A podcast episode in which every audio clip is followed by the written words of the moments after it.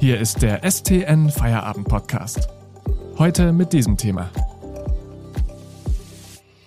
Künstliche Intelligenz, wie stark sie unseren Alltag prägt. Am Mikrofon ist Florian Dürr.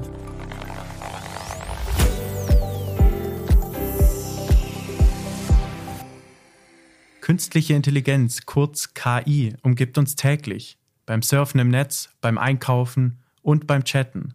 Aber auch bei der Kreditvergabe oder bei Versicherungstarifen entscheidet sie zunehmend mit. Es ist also höchste Zeit, mehr darüber zu erfahren. Was kann künstliche Intelligenz heute und welche Gefahren bringt sie mit sich? Um diese Fragen zu beantworten, ist uns heute Daniel Gräfe aus dem Wirtschaftsressort zugeschaltet. Hallo. Hallo Florian. Daniel, immer wieder und überall taucht der Begriff künstliche Intelligenz auf. Gefühlt weiß jeder, was KI ist, aber wenn danach gefragt wird, herrscht oft Erklärungsnot. Also die Frage an dich, was steckt konkret hinter künstlicher Intelligenz? Also der Begriff ist gar nicht so ganz so einfach zu fassen. Also grundsätzlich kann man sagen, dass es darum geht, ähm, dass durch eine Programmierung menschliche Wissensfähigkeiten in irgendeiner Form imitiert werden. Das Ganze funktioniert dann meistens auf Basis des maschinellen Lernens. Dabei ähm, durchforsten Algorithmen große Datenmengen nach bestimmten Übereinstimmungen. Und daraus ziehen sie dann Schlussfolgerungen. Das ist so das Prinzip. Ich gebe mal ein Beispiel aus der Medizin. Da können Algorithmen mit Hilfe von einer großen Bilderzahl, mit der sie trainiert wurden, ganz bestimmte Muster erkennen, die man ihnen vorgegeben hat. Also gibt es zum Beispiel Anzeichen in diesem Fall für Hautkrebs oder in dem anderen Fall ist es Darmkrebs oder nicht. Wichtig ist dabei zu wissen, dass das Ergebnis umso besser wird, als je größer die Datenmenge wird und je vielseitiger sie auch ist. Jetzt kommt ja bei künstlicher Intelligenz schnell der Gedanke auf an Science Fiction. Man hört immer wieder das Schreckensszenario, KI wird uns Menschen irgendwann überlegen sein.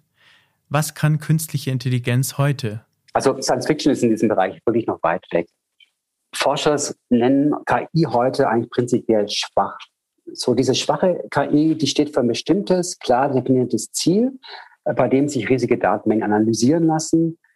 Und diese schwache KI aber ist in einem bestimmten Bereich eben dennoch besser oder stärker als ein Mensch. Allerdings kann diese schwache KI eben nicht äh, im Gegensatz zu Menschen bestimmte Erkenntnisse zum Beispiel übertragen, also von einem Bereich auf einen anderen gehen. Sie kann auch nicht denken.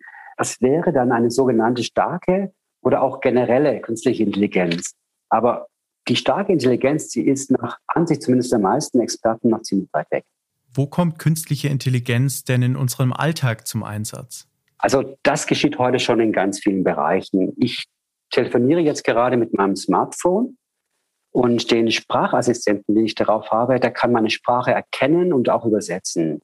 Also meistert eine ziemlich komplexe Aufgabe er versteht zwar die Bedeutung nicht äh, von dem, was ich sage, aber er kann zumindest gewisse Zuordnungen machen. Oder ähm, immer wenn es ums Geld geht, kommt auch wieder KI ins Spiel. Die Versicherungswirtschaft zum Beispiel erstellt mit Hilfe von KI Prognosen, wie wahrscheinlich ein konkreter Versicherungsfall eintreten könnte und passt dann darauf die Tarife an. Oder KI entscheidet auch mit, ob ich oder jemand anderes für kreditwürdig befunden werde oder auch nicht. Und was gerade bei den Jüngeren im Trend ist, mit KI-Algorithmen lassen sich auch die Wahrscheinlichkeiten für den Verlauf bestimmter Aktienkurse berechnen.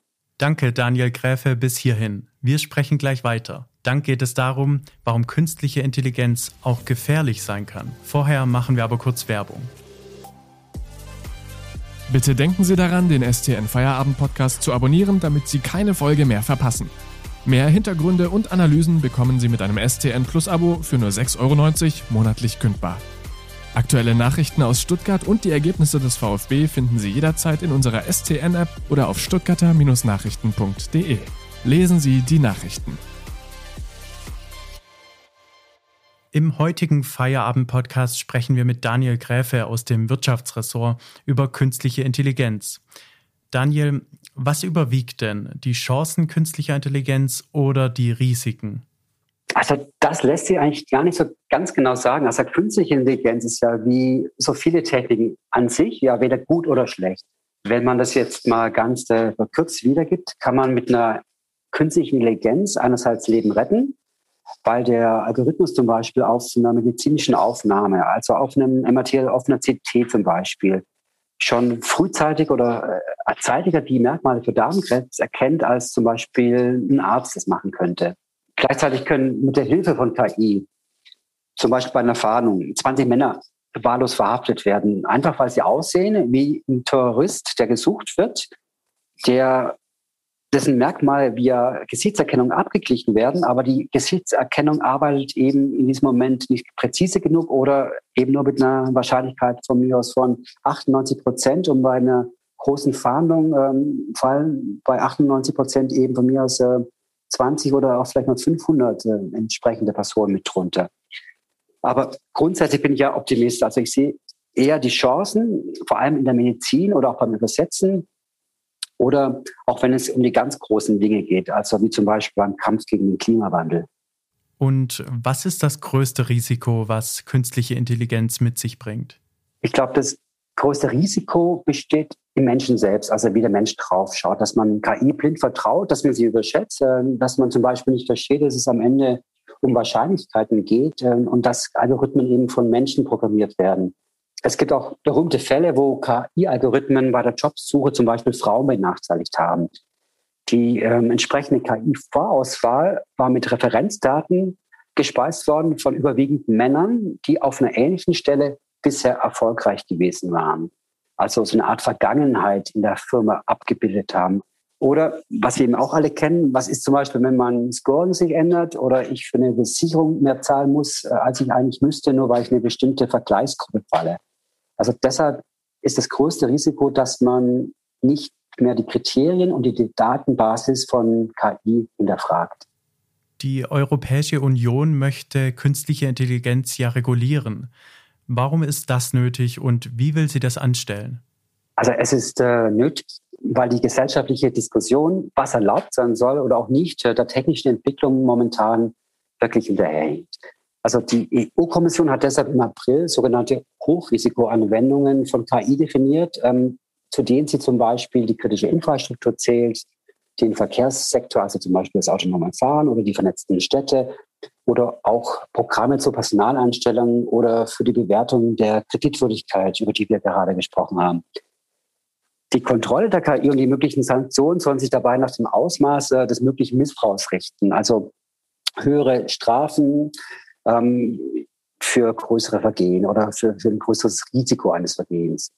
Das Ziel soll am Ende sein, dass die Entscheidungen von Algorithmen nachvollziehbar sein müssen dass man praktisch äh, hinterher fragen kann, wie ist eine Entscheidung zustande gekommen und vielleicht auch sagen kann, okay, wie kann ich gegen diese Entscheidung vorgehen.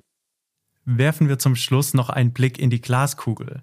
Daniel, was wird mit künstlicher Intelligenz in Zukunft alles möglich sein?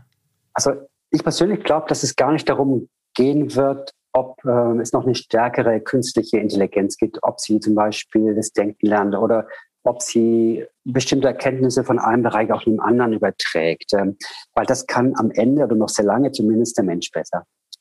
Aber was ich glaube, dass die Entwicklung in diesen einzelnen Bereichen der KI, in denen KI schon ohnehin stark ist, sich nochmal beschleunigen wird, weil die Daten, die zur Verfügung stehen, einfach mehr werden und vielfältiger und auch die Rechnerleistungen, mit denen man diese Daten analysieren kann, sich äh, ständig verbessern. Also den größten Erfolg sehe ich zum Beispiel, was so individuelle Therapie in der Medizin angeht oder Stichwort Coronavirus, auch die schnellere Entwicklung von Medikamenten. Danke für das Gespräch, Daniel Gräfe aus dem Wirtschaftsressort. Bis zum nächsten Feierabend-Podcast. Auf Wiedersehen. Das war der STN Feierabend-Podcast für heute. Mehr News gibt's im Netz unter stuttgarter-nachrichten.de.